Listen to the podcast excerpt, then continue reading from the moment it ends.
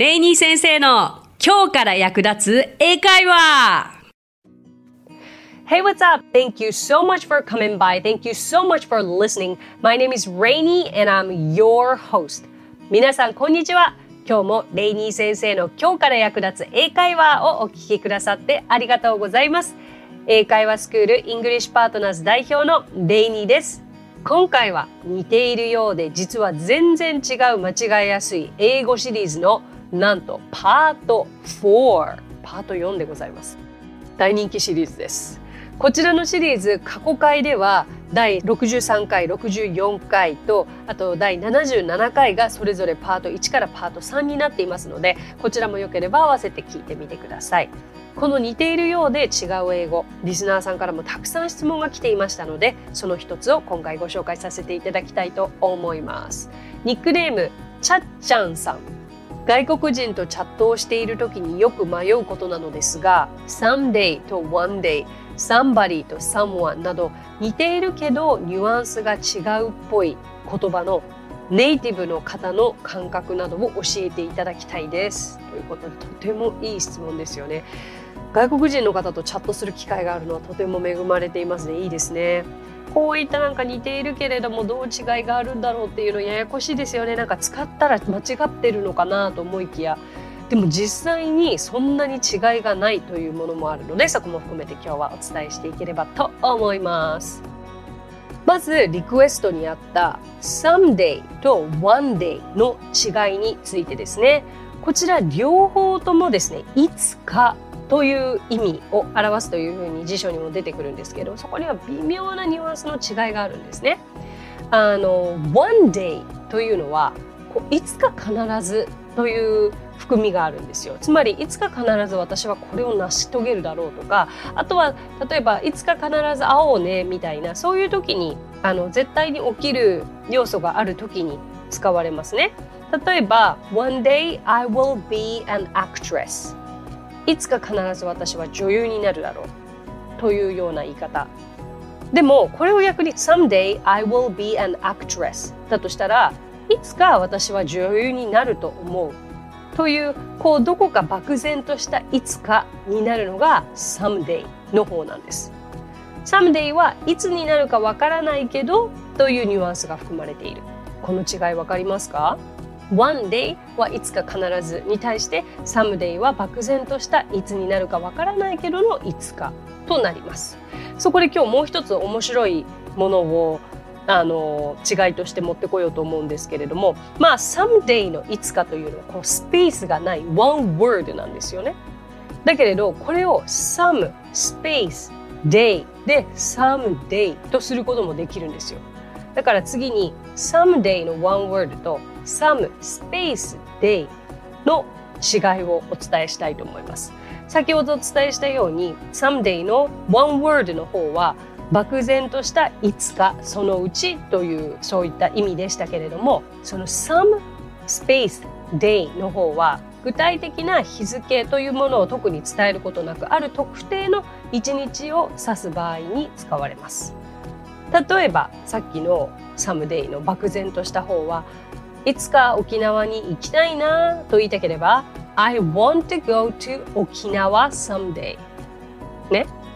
でこれを例えば some space day 7月のどこかの日に私は東京にいるでしょうと言いたければ I will be in Tokyo someday in July となります。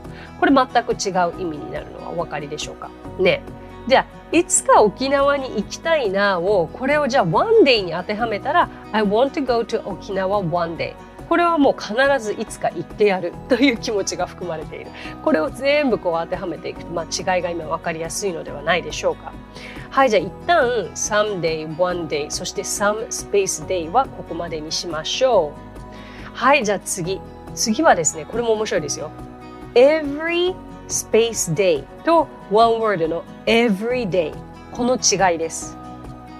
え、これって2種類あったって思いますよね。あれ？どっちが毎日？って思いません？一瞬。私も一瞬これ調べててあれ？どっちがどっちだっけってなっちゃったんですけど。こう毎日の everyday の方は every space day の方になります。で、スペースのない一語の everyday は日常のとか普通のという意味。であり、こちら形容詞ですね。Are you with me? ついてきてますか？こう口頭でいろいろ言ってるだけだと頭の中でこういう違いはなんかいろいろイメージしなきゃいけなくなっちゃいますよね。でもちょっとついてきてください。例えば、私は毎日ジムに行くと言いたければ、I go to the gym every space day です。で、例えば、毎日の生活の中で、つまり日常のとか普通の生活の中で、私たちは多くのことを学ぶ。In our everyday life, we learn a lot of things. これはスペースのない方です。日常の中で私たちは多くのことを学ぶ。だから毎日というあの物理的に毎日どこかに行くとか何をやっているということではなくて一般的にこう日々の流れというのが everyday という one word の方になります。少しややこしいけれども少し分かってきたような感じがしている。そんな感じでいいでしょう。なんかほんのり筋肉痛な感じで大丈夫です。これはもうそうですね。ノートという機能でレイニー先生を検索していただいたらこう文字起こしもされておりますのでそれで目で追いながら理解をしてもらえるとより一層頭に入るのではないでしょうか。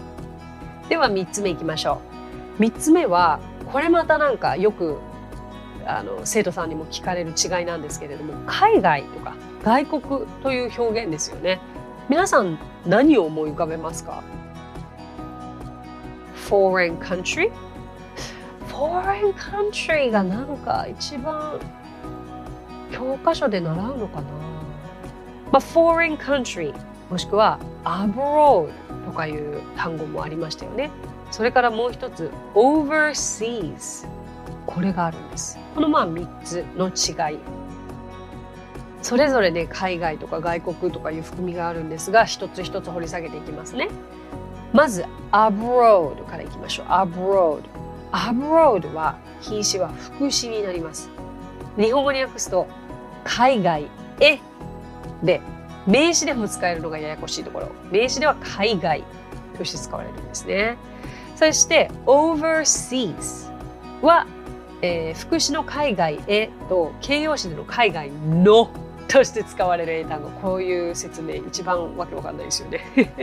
OK 一方 foreign は形容詞の外国ののみで使われるつまりそのお尻には名詞が来なくてはいけないというのがポイントになります。うん、だから foreign period はなくて foreign country ってよく言うじゃないですかそういうことになりますね。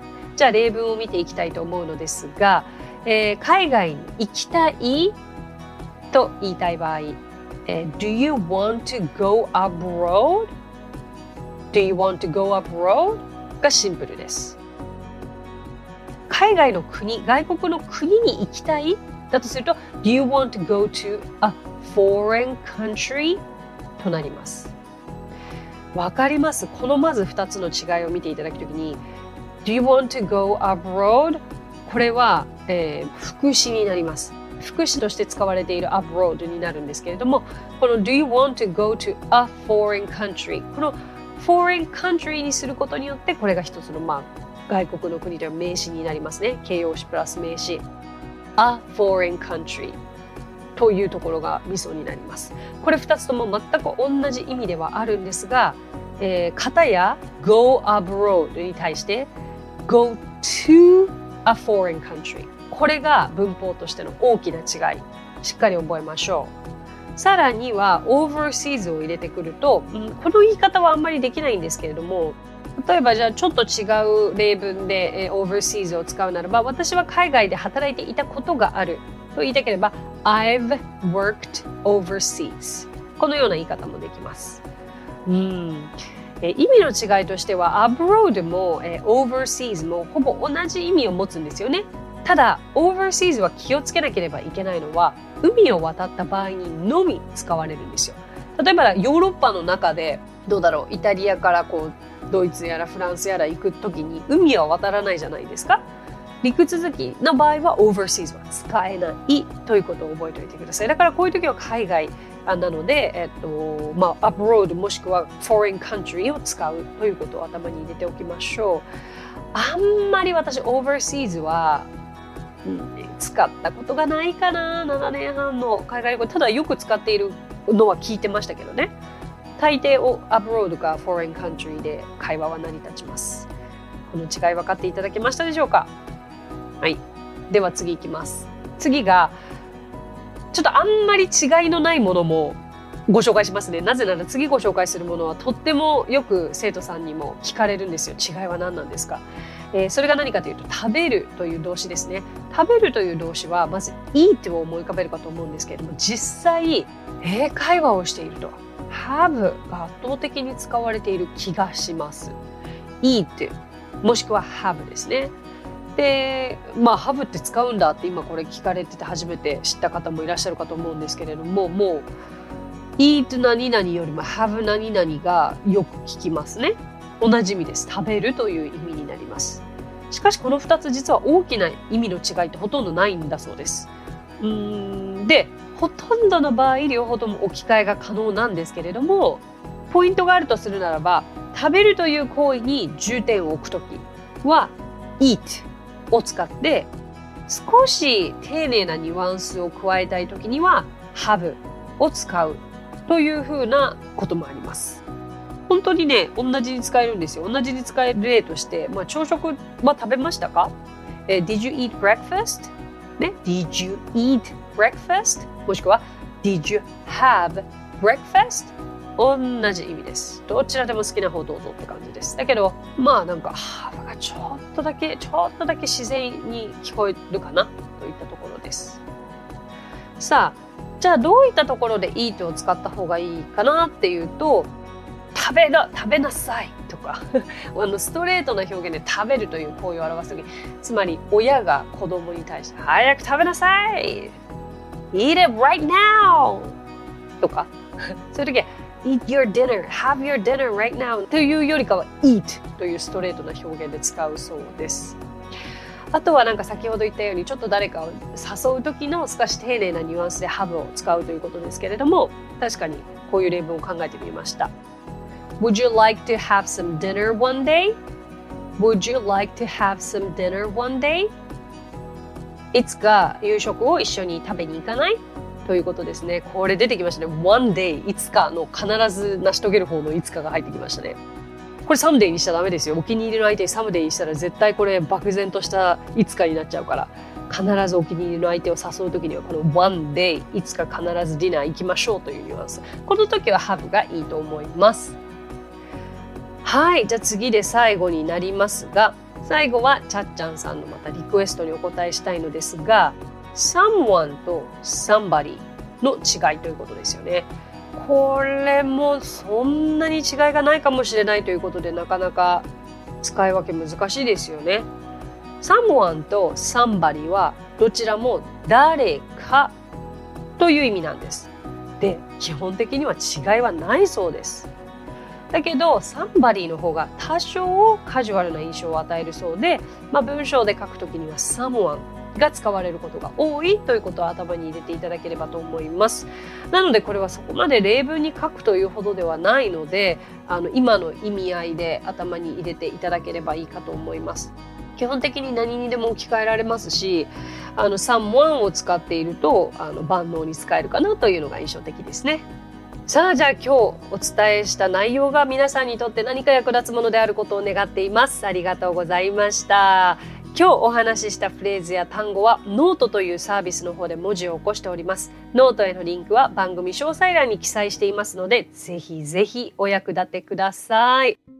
それではここからは番組への感想をご紹介させていただきたいと思います。ニックネーム、うーさん。今17歳の高校3年生です。私は今受験真っ只中で国際系の大学進学を考えています。将来は CA やグランドスタッフになりたいと思っています。英語を話せるようになるには、私はレイニー先生のように海外生活をすることが一番の近道だと思いますが、長くても留学は1年だしなかなか費用もかかるので海外生活を味わうことは難しいと思い正直英会話に通うだけでは話せるようになるとは思えません英語は文法とか単語とか長文読んだりとかやってても何も学べる身についていると実感できたことがないです自分の努力不足だとは思いますがレイニー先生は何をすることで英語が話せるようになったと思いますか？日本にいても話せるようになると思いますか？個人的な意見を聞かせていただけたらとても嬉しいですはい、ありがとうございます。高校生の方が聞いてくださってるんですね。嬉しいです。さん。Thank you so much. そして、夢をお持ちなんですね。まず、うん、もう具体的に多分 CA さんやグランドスタッフの方になりたいということであったら、そこで必要な想像できる英語のフレーズというのを私だったら準備すると思います。わかります？で 接客英語だったりとかなんか想像できるじゃないですかグランドスタッフの方にしても大体海外の方がいらしたお荷物ね、お持ちいたしましょうかとかななんでしょうねあの何かお探しですかとかわからないですけども結構もう夢が具体的こういうのを目標が具体的って言うんですよ。つまりそこの目標に合わせた英語のフレーズをまず頭に入れていくということができるというだけでウーさんラッキーですよ。あので例えばそのそうだな海外生活をしててもねあれですよ。目的がない人は英語喋れるようにならないんです。私の周りにもたくさんいました。日本人で留学してて何年もいたのに英語が全然話せない人もいました。それは日本人とつるむことは簡単だし英語を話さないでも実は留学生活なんて遅れちゃうんですよね。授業にだけ参加してたらある意味英語を聞いてるだけで終わっちゃう。発言することなく一日英語を話さないということだってできちゃうんです。だけどきちんと目的を持って自分はどうなりたいのか何を話したいのか誰と何を話したいのかということが頭であると英語は必然的にこうどうしていかなきゃいけないかというのが分かってくると思います。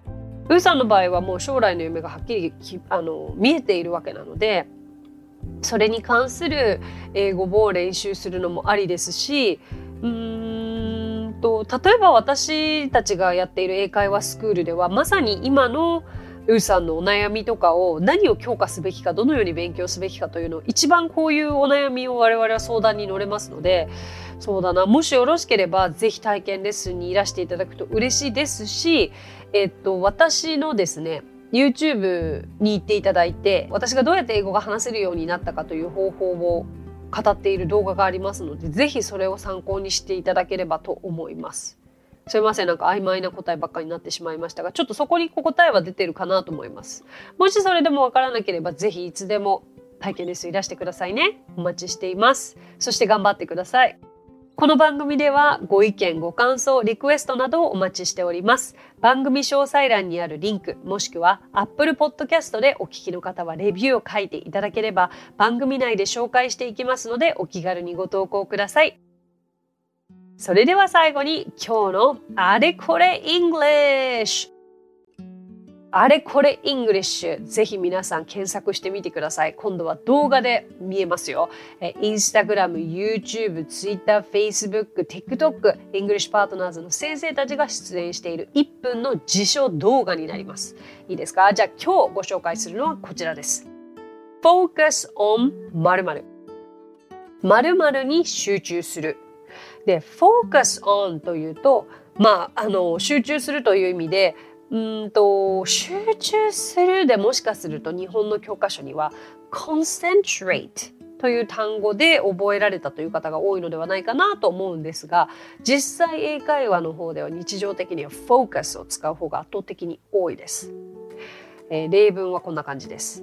やることに集中しなさい。You should focus on what you are doing よく集中力がない時とか focus focus とか 言われてましたし私も娘に言ってました。focus はい。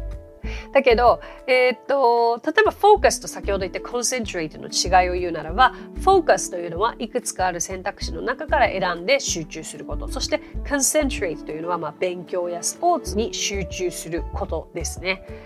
はい。ぜひぜひ頭に入れてください。focus on 〇〇。意味は〇〇に集中するでした。So that's it. Thank you so much for coming by. Thank you so much for listening. My name is Rainy and I will see you next Friday. 今日もレイニー先生の今日から役立つ英会話をお聞きくださってありがとうございます。皆様とはまた来週金曜日にお目にかかりましょう。So till then, bye!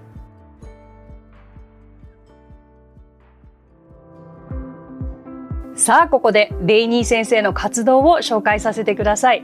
まずはレイニー先生が主催する英会話スクールイングリッシュパートナーズでは私たちと楽しく英語を身につけたいという方を大募集。マンツーマングループキッズすべてオンラインレッスンでもやっています。詳しくはイングリッシュパートナーズで検索してみてくださいね。その他1分で見る英語辞書動画あれこれイングリッシュや毎週水曜日22時より YouTube ライブにて生英会話レッスンなども行っています。ぜひそちらの方もチェックしてみてください。